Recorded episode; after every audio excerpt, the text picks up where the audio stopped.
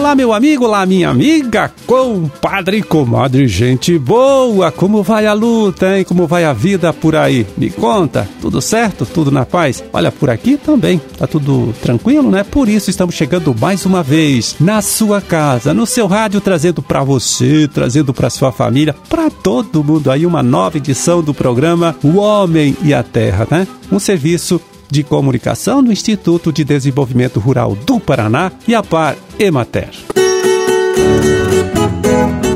Bom, aqui na produção e apresentação, mais uma vez conversando com você, estou eu, Amarildo Alba, né? Contando sempre aí com o trabalho do Gustavo Estela na sonoplastia. 20 de outubro de 2022, quinta-feira de lua minguante, é Dia Nacional e Internacional da Osteoporose, Dia do Poeta Dia Internacional do Bicho Preguiça e Dia Mundial de Combate ao Bullying.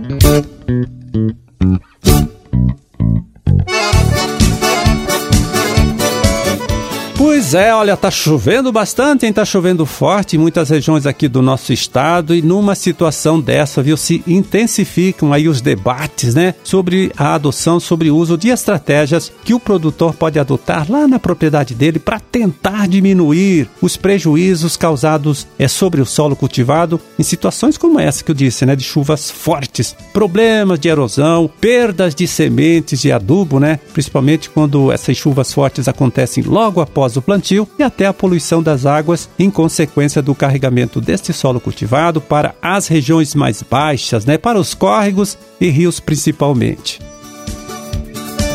Bom, uma dessas estratégias em que o produtor pode colocar em prática lá na propriedade dele para ajudar a diminuir os estragos provocados é, pelas chuvas fortes, né, pelas chuvas mais intensas, é o cultivo de plantas para a produção de palhada para a produção de raízes. O agrônomo Celso Daniel Cerato, extensionista do Instituto IDR Paraná de Maringá, né? Escritório Regional de Maringá, é quem explica isso pra gente agora. Fala, Celso!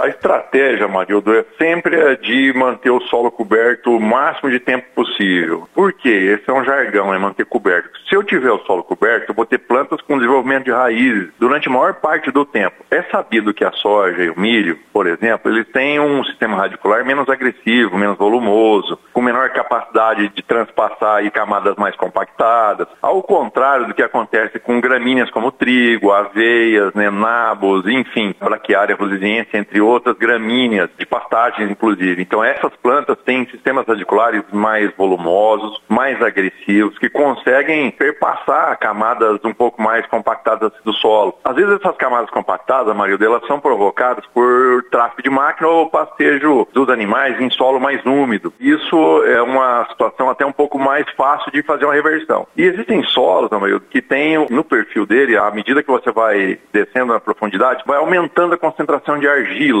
os agrônomos em geral, os profissionais né, das áreas de solo, chamam isso de horizonte B-textural. É um horizonte com a concentração maior de argila. Então, nesses casos especialmente, isso ocorre em áreas mais declivosas, né, é quase que impossível eu, com práticas mecânicas, como a passagem de um subsolador, de um escarificador, eu conseguir fazer um trabalho de descompactação. Porque rapidamente esse solo vai ser reorganizado do jeito que estava anteriormente. É uma característica natural do solo. Então, qual é a única solução? Ter ali perfuração provocadas por raízes, que ao apodrecerem vão criar canículos, a gente chama de bioporos, macroporos, enfim, que vão permitir com que haja passagem de água. E quando esses solos eles secam, eles acabam se retraindo, acaba formando uma linha de fissura onde tinha aquela raiz. Quando essa raiz está apodrecida, a raiz da planta depois vem e explora aquele canal provocado pela gramínea mais agressiva que foi cultivada anteriormente. Então, isso tudo ajuda a aumentar a permeabilidade da água no solo, nesses solos, seja sejam eles compactados por processos naturais, por conta de a gênese dele, o, o, tipo de solo dele, com concentração de argila no subsolo um pouquinho maior, e também aqueles onde se sofreram tráfego de máquinas pesadas, que sobraram um, um numa época que estava mais úmida, que não foi possível vedar o pasto. Então essa é a estratégia. Por isso que a gente, ao usar plantas, tem uma situação muito mais segura para controlar problemas com excesso de chuva e erosão, ou minimizar o problema pelo menos. Você ouviu aí o agrônomo Celso Daniel Cerato, extensionista né, do Instituto IDR Paraná de Maringá, escritório regional de Maringá. Ele que falou sobre a importância do produtor fazer a rotação de culturas, fazer o cultivo de plantas né, para a produção de raízes, também de palhada, visando reduzir os estragos provocados pelas chuvas mais fortes né, sobre as áreas cultivadas, sobre as áreas de lavouras. Música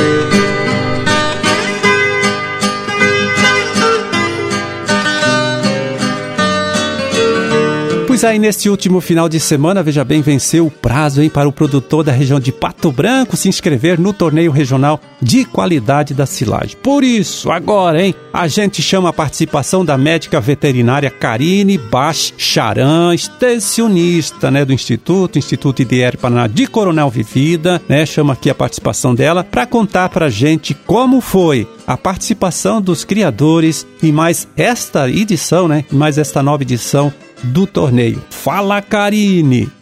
Nós estamos indo para a reta final no torneio de silagem. Essa semana, inclusive, está sendo a última semana de coleta de amostras. Nós estaremos encerrando na sexta-feira, dia 21. E na sexta-feira mesmo será enviada a última remessa para a Exalc para ser feita análise bromatológica, né? Então, nós temos esses últimos dias aí para estar tá realizando a coleta. Nós já tivemos mais de 120 amostras coletadas até o presente momento. Então, fora essas 120, tem mais essas últimas amostras que estão sendo coletadas nessa semana, né? Então teve um grande número de participantes e a gente aproveita para reforçar o convite a todos os produtores, tanto aqueles que né, fizeram a coleta né, para participar do torneio, bem como todos aqueles produtores que trabalham com silagem e querem ter mais informações, ficar mais informado nesse assunto para estar, tá, vamos dizer assim, aprimorando cada vez mais o processo de silagem dentro da sua propriedade. Então a gente reforça o convite para o dia 18 de novembro, vai ser aqui no município de Coronel Vivida este ano e vai se iniciar no período da manhã, vai contar com um café, uma, uma recepção, mais palestra técnica, vai se encerrar após o almoço com a premiação do top 10 das silagens que melhor ficaram colocadas dentro desse torneio. Com certeza vai ser um dia que agrega bastante no conhecimento para o produtor, para ele novamente chegar na propriedade e pôr em prática muito do que ali é abordado. Sem falar justamente nessa abordagem do que afetou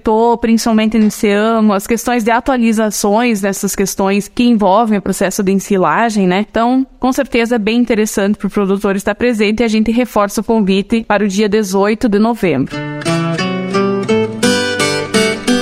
Bom, a gente conferiu aí a participação né, da médica veterinária Karine Bacharan, extensionista do Instituto IDR Paraná de Coronel Vivida. Ela que contou né, como foi a participação né, a inscrição aí dos criadores da região de Pato Branco e mais esta nova edição do torneio de qualidade, qualidade da silagem. E fez o convite, viu, para você também, criador de gado de leite ou gado de corte, participar do evento aí de encerramento deste concurso, né, deste torneio, agora no próximo dia 18, 18 de novembro, na cidade de Coronel Vivida. Então, olha só, este torneio de qualidade da silagem vem trazendo em várias contribuições para os criadores de gado de leite, também gado de corte da região de Pato Branco. Claro, tem a premiação daqueles 10 produtores que conseguiram produzir uma silagem com mais qualidade para os seus animais, mas não é apenas isso, hein? Graças à participação nessa espécie de concurso, né? Eu gosto de chamar assim concurso, o agricultor vai conhecer melhor a qualidade do alimento que tem lá no silo, né? Silo da sua propriedade, para fornecer ao seu rebanho, né? Para balancear melhor a dieta desses animais. E também em função das análises que são realizadas, né? Por laboratórios, também pelos técnicos, ele, o produtor, pode identificar eventuais falhas no processo de produção deste ano e tomar providências para que o trabalho do próximo ano seja realizado aí com mais cuidado, né? Com mais qualidade.